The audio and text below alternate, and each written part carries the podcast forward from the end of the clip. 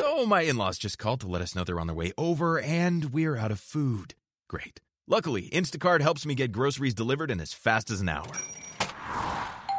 Plenty of time to cook an in law worthy meal. Now, what to make? Chicken parm. Perfect. Download the Instacart app or visit instacart.com to get free delivery on your first order using the code PREPARED22. Now, the only thing to worry about is dinner conversation. Offer valid for a limited time. Minimum order $10. Delivery subject to availability. Additional terms apply. Atención. Este podcast puede contener alusiones a imágenes demasiado violentas para las buenas conciencias o inquietar demasiado a los oídos que lo escuchen. Tomen sus precauciones. Escuchas. Escuchas un podcast de Dixo. Escuchas a Fernanda Tapia. Fernanda Tapia. Por Dixo. La productora de podcast más importante en habla hispana. De la serie Cuero, Látigos y Látex.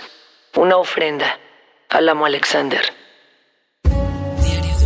Diario de una esclava. Ustedes dirán, pero ¿dónde tenía la cabeza? ¿En qué momento se le ocurrió? ¿Cuándo conoció semejante mundo?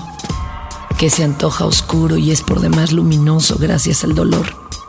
Sí, yo era de las que se habían asustado, claro, en los 80 con ah, poca información, cero didáctica, nada de redes ni de computadoras personales, cuando le llegaban a mi pareja una serie de videos clandestinos en donde una domina, por demás estrambótica y nada sensual, tenía amarrados a un chico, a una chica, y todo era soportable hasta que tomó un martillo, unos clavos, a ella le clavó en algo que parecía una bisagra o tabla de carnicero, los senos y a él los testículos. Sí. No, no era ningún torturador chileno en la época de la dictadura.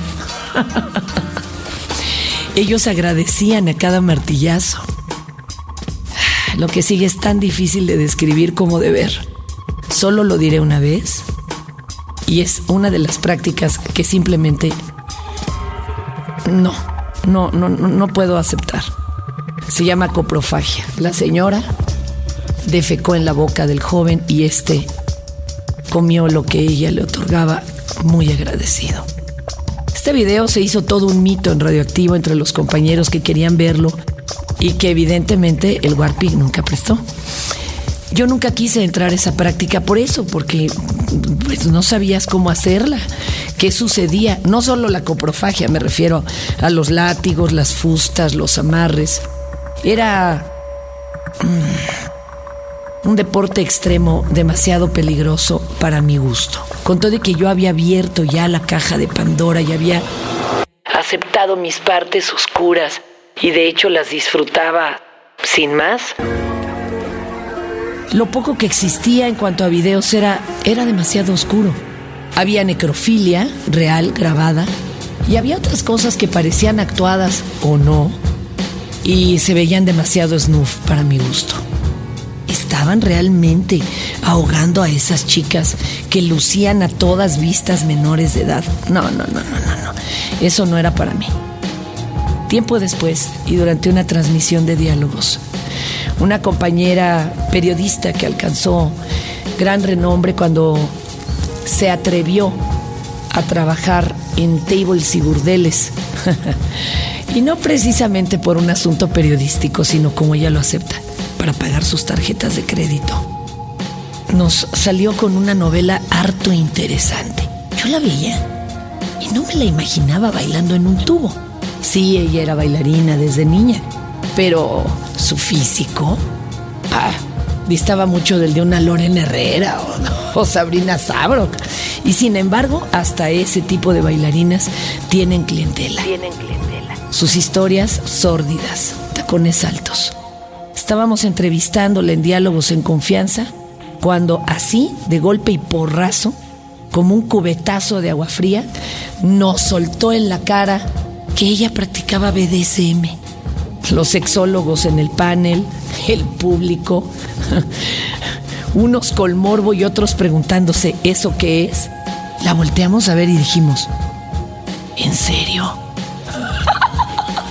no pudimos disimular el asombro, el horror y las ganas de que siguiera contando.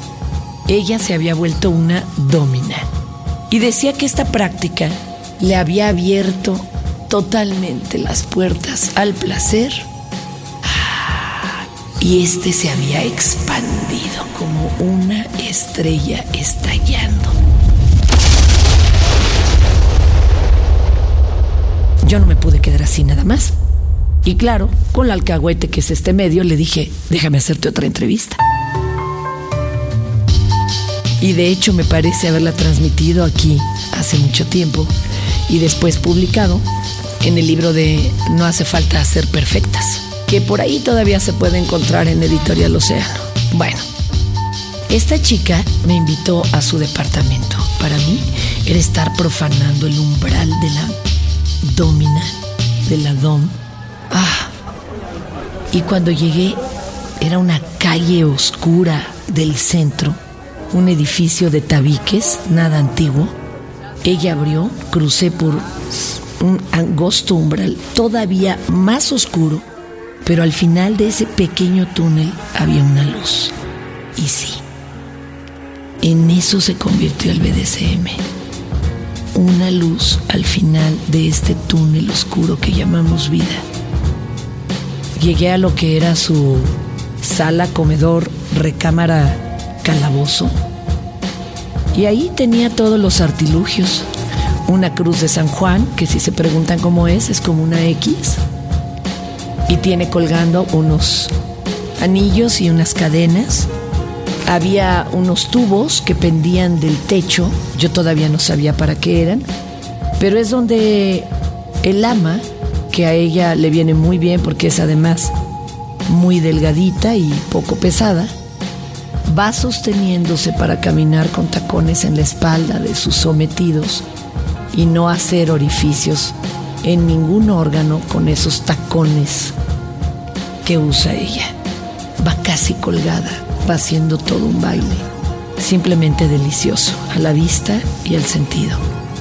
Tenía por ahí algunos amarres y látigos y fustas tirados y me dijo, ¿qué quieres saber? Y yo le dije ansiosa, todo.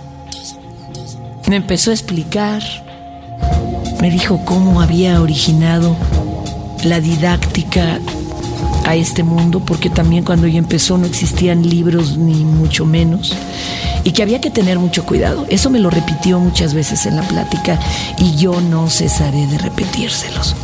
50 sombras de Grey no son un manual, ni siquiera se asoma lejanamente a lo que es la práctica. Digamos que es solo un guiño. Ella me dijo, cuando te amarren nunca permitas que te amarren las muñecas o ninguna de las articulaciones porque pueden cortar la circulación y morir en pocos minutos. Cuando te caminen encima, que no te toquen los riñones. Cuando te golpeen, que no toquen tampoco esa parte del cuerpo. Porque hay una práctica que es golpear con el puño cerrado. Bueno, me empezó a decir una cantidad de cosas y ella daba por hecho que yo estaba dispuesta a practicarlo. Y sí, en mi interior se estaba encendiendo una llama y descorriendo un velo que ni yo misma sabía a dónde iba a llegar.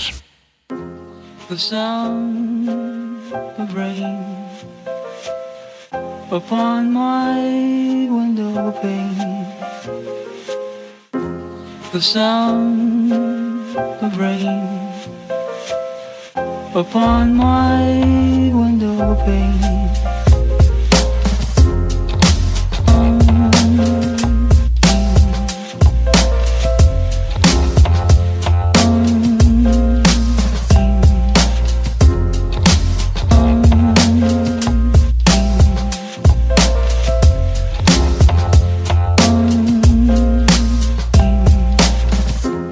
The sound of rain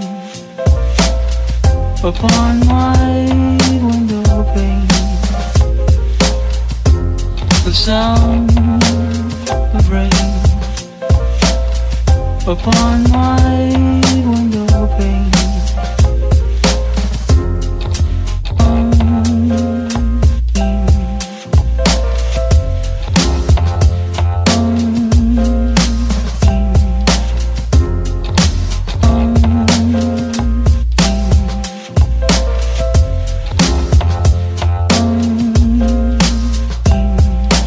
There are reports of even more serious outbreaks, particularly in Liverpool, Manchester, and Leeds. In the, in the case of Leeds, official contact has been lost.